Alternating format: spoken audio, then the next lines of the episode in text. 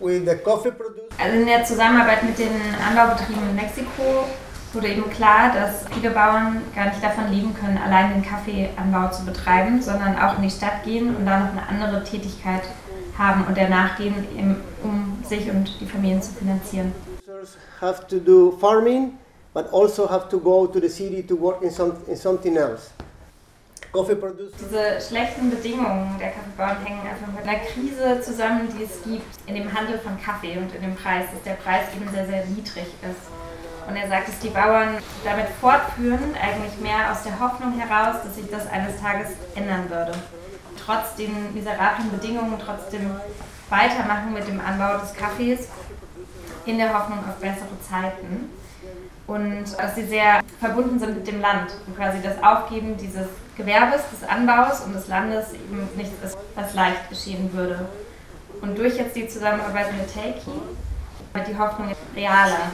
Eine Hoffnung für ein besseres Leben, für eine Möglichkeit tatsächlich das Land, also den Boden auch zu verbessern, die Qualität des Kaffees zu verbessern. Um, a very desperate way of thinking regarding the economy of coffee to economy of hope. Something very important we, that we are achieving Er sagt, das Besondere jetzt ist eben, dass alle Menschen, die entlang dieser Handelskette des Kaffees beteiligt sind, an einem Tisch zusammensitzen können. Also jetzt besteht die Möglichkeit, nicht nur mit den KonsumentInnen zu sprechen, diese überhaupt auch erstmal zu kennen, sondern eben auch mit den ganzen Menschen, die eigentlich dazwischen gestellt sind. Also mit den Menschen, die den Kaffee rösten, mit den Menschen, die den Kaffee transportieren.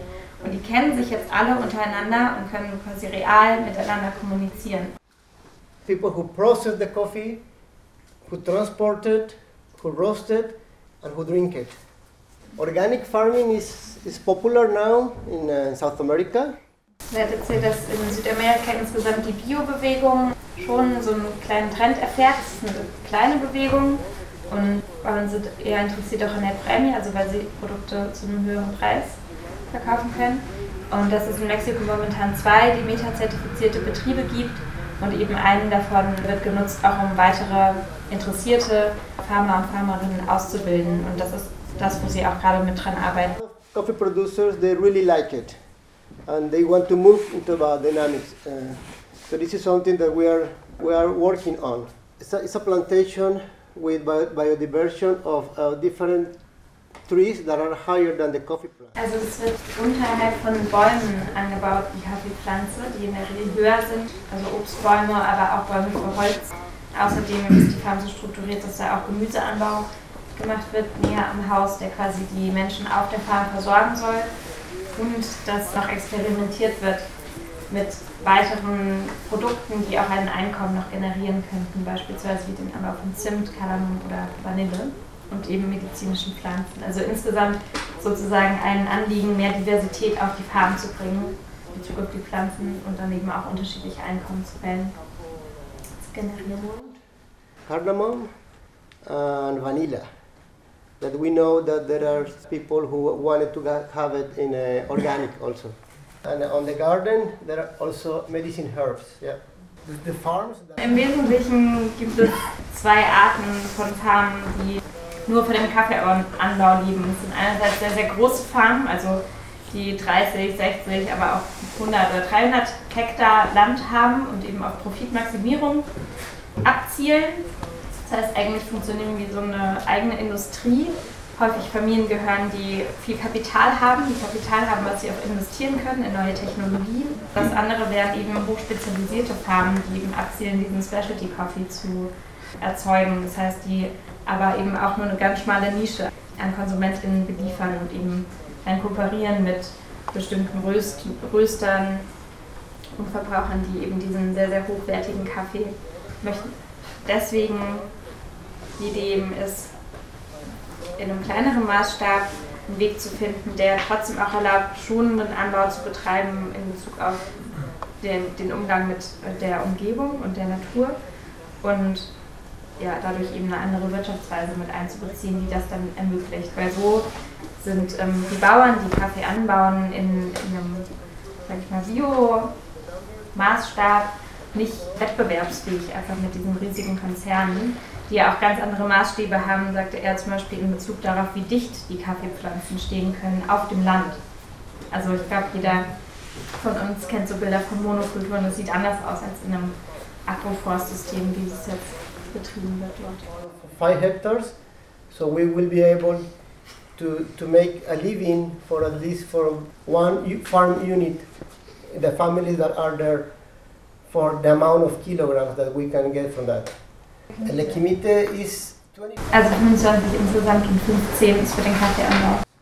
When I say five, five hectares,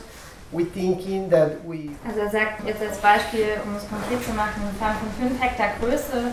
Hätte beispielsweise einen Ertrag von 5 Tonnen grüne Bohnen und könnte dadurch, also mit einem guten Preis, sozusagen ein Einkommen von 40.000 Euro generieren pro Jahr. Und das würde reichen, um die Farm bestehen zu haben. Aber er hat auch gesagt, dass dieser Preis ein sehr, sehr guter und optimistischer ist. Und etwa vier, das Vierfache von dem, was ein Bauer für einen kommerziell angebauten und gehandelten Kaffee erzielen könnte. Four times more than with conventional market is paying. So most of the coffee that get conventional uh, prices they don't have this possibility.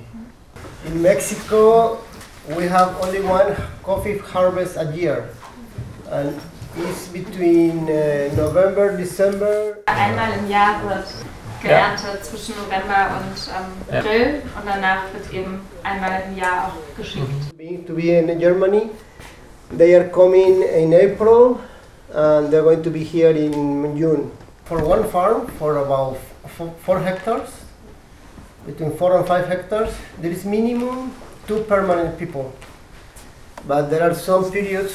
Für eine Farm von vier bis fünf Hektar Größe gibt es mindestens zwei festangestellte Menschen im Verlauf des kompletten Jahres und dann gibt es eben richtigerweise einzelne Phasen im Jahr, zu denen noch mehr Menschen für die gewisse Zeit dazukommen. Beispielsweise bei der Ernte dann noch mindestens vier, fünf weitere. Three or four more people temporary. There are actually two part of the processes. One of them starts right after the harvesting, that we call it wet milling, wet processing.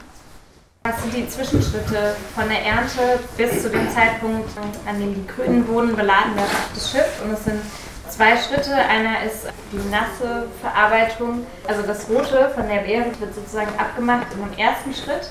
Und da ist es so, dass nicht alle Betriebe die Infrastruktur vor Ort haben.